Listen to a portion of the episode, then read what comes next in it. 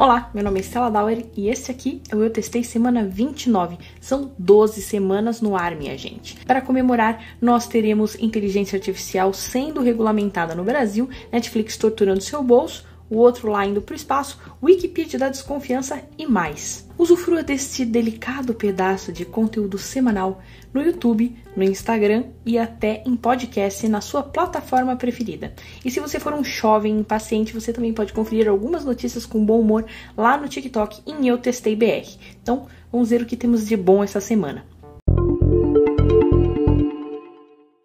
A Netflix deu o que falar essa semana. Enquanto suas amigas e rivais Amazon e HBO estão passando o rodo comprando vários estúdios, ela acha que é melhor investir em jogos. Sim, enquanto você aí palhaço e espera em vão mais uma temporada de Gilmore Girls ou ainda que Friends volte, eles estão pensando em jogos, inicialmente mobile e até que possam, né, ter hype suficiente para virar filmes ou séries depois. Mas também eles estão pensando só que ainda não tem previsão de nada, só saiu no relatório de lucro deles. Não é uma preocupação deles comprar estúdios e eles consideram que tudo de mídia de massa é concorrente deles, inclusive YouTube, até TikTok, até Fortnite. E eles ainda desfilam tranquilos porque eles têm mais do que o dobro de assinantes do que o segundo lugar, que é a Disney Plus. Assim, eles conseguem arriscar mais até em coisas que parecem sem noção, como o jogo. E ela tá aparentemente precisando de dinheiro para essas novas manobras, porque apesar de elas dizer que essa inserção de jogos não iria aumentar em nada o preço da mensalidade, ela foi, ó, sagaz e já aumentou agora o preço, antes de oferecer os jogos. Com outras plataformas querendo assinantes e cobrando preços relativamente baixos, ou dando aí uns meses de graça, a Netflix disse que não aumentava nada desde 2019, mas acabou ficando um preço bem salgado. Os aumentos vão de 18% a 22%, o que fica acima da inflação no país esse ano. Você vai continuar assinando? Fazendo infinitamente mais estardalhaço do que Richard Branson, com direito a risada de vilão digna de filme. motivates you to push deeper into the cosmos. Hell yes.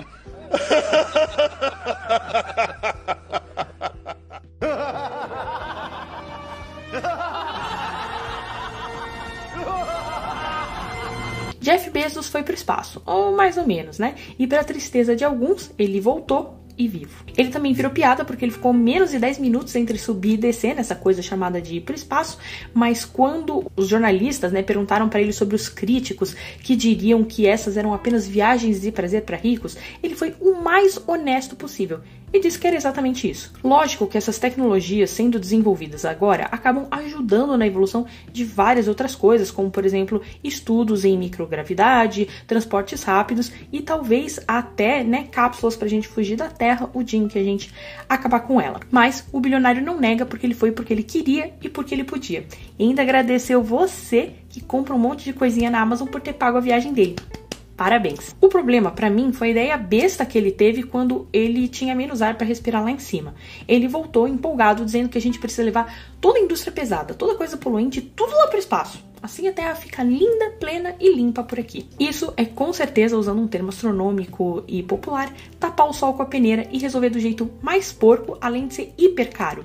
A ideia é a gente ter uma indústria mais limpa aqui, né? E não ficar jogando sujeira por aí. Vamos lembrar também que a Amazon é aquela que fica destruindo produtos bons ainda em uso, que fica destruindo eles por aí. Mas enfim. Importante é a inteligência artificial nesse país. Embora a gente não esteja né, na vanguarda das tecnologias, é importante que o governo já discuta sobre elas, já prevendo quando elas cheguem aqui ou, ou já discutindo a necessidade, já que elas já querem estar por aqui.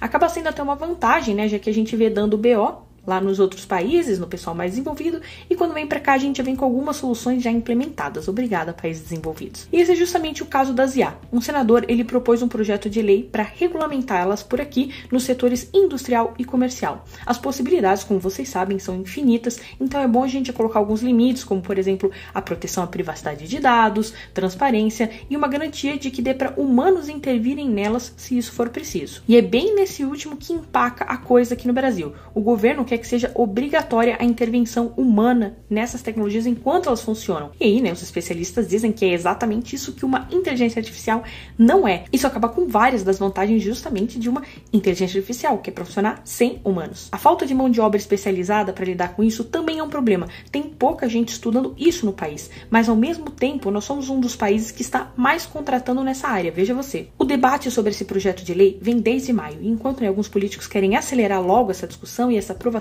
para trazer logo esse tipo de tecnologia para cá, outros estão dizendo que é melhor a gente debater direito, com mais calma, para ver direito o que vai fazer. O que você acha que é melhor fazer? Sabe aquela rede social de áudio, a Clubhouse? Ela finalmente saiu da versão beta e agora ela não precisa mais que você tenha um convite para entrar né, nela e para se cadastrar. Maravilhoso, mas agora ninguém quer mais. Próxima notícia. Tecnologias e ferramentas, no geral, elas são neutras. A coisa acontece no uso que nós damos para elas, bom ou mal. E uma das coisas em que isso mais pega é justamente a biometria facial em estabelecimentos privados, né, como lojas, comércios, essas coisas assim. Aqui ainda não pegou essa moda, mas lá nos Estados Unidos, lojas como a Apple já usam essa tecnologia. E para que serve você utilizar isso dentro de uma loja? As lojas em si, elas têm várias explicações, né? Mas ultimamente tem servido para detectar pessoas problemáticas e ou impedir que elas entrem ou até pedir para que seguranças fiquem de olho nelas. Ou seja, elas podem até checar a sua ficha criminal. E isso está acontecendo direto, como o caso de Lamia Robinson, que foi numa pista de patinação e aí ela não pôde entrar porque ela foi banida após uma briga. Só que acontece que ela nunca colocou os pés nesse lugar.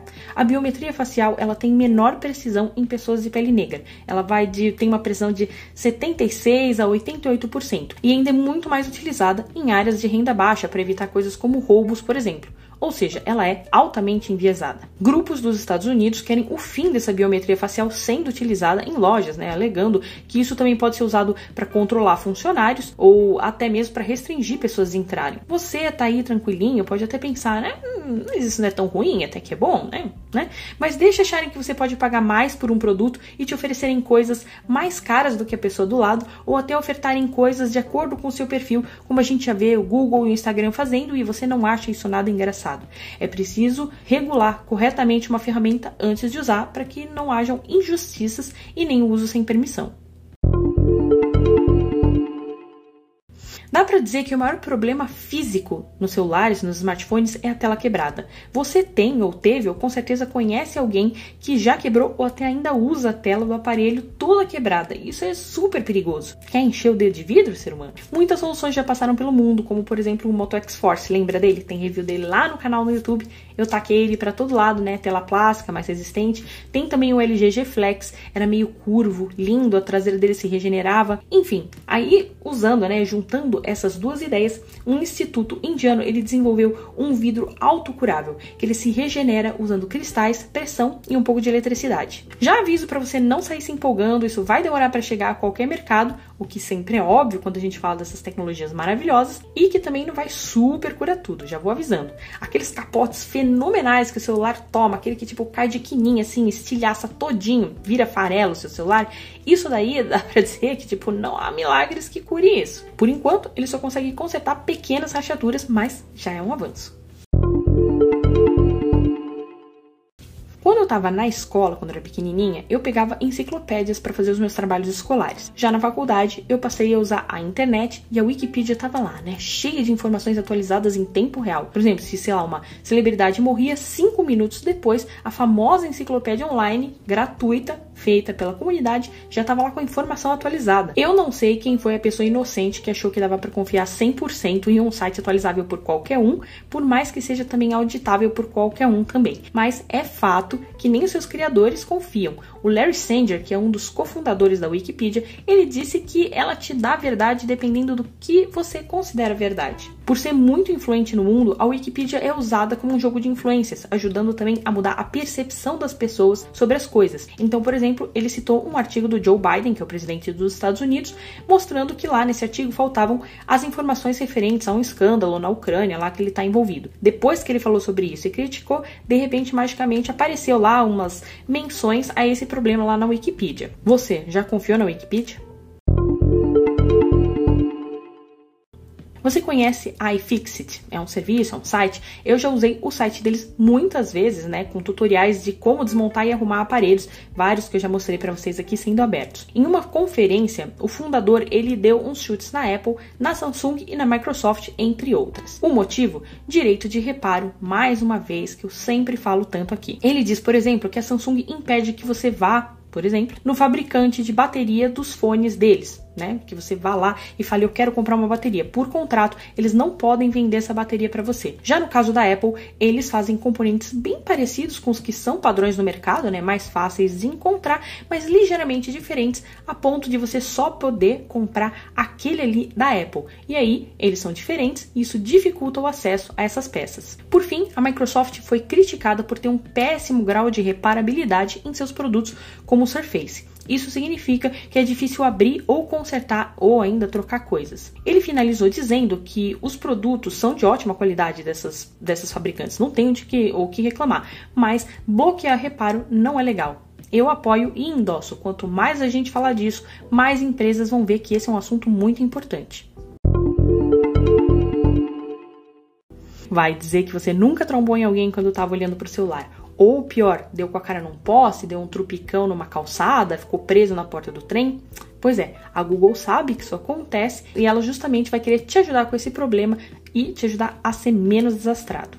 Dentro do app Bem-Estar Digital, ela está inserindo a função Heads Up, ou cabeça para cima. Com ela, o celular detecta que você está olhando para o smartphone enquanto você está, ai meu Deus, andando, e aí ela te dá um aviso, né, para você prestar atenção no mundo. Não precisaria uma máquina dizer para a gente parar de olhar para a máquina, mas, né, toda ajuda é importante. Chegou primeiro na linha Pixel, mas pode chegar também nos aplicativos que foram baixados pela Play Store ou que já vem no seu smartphone. Diz aí para mim depois se chegou aí para você.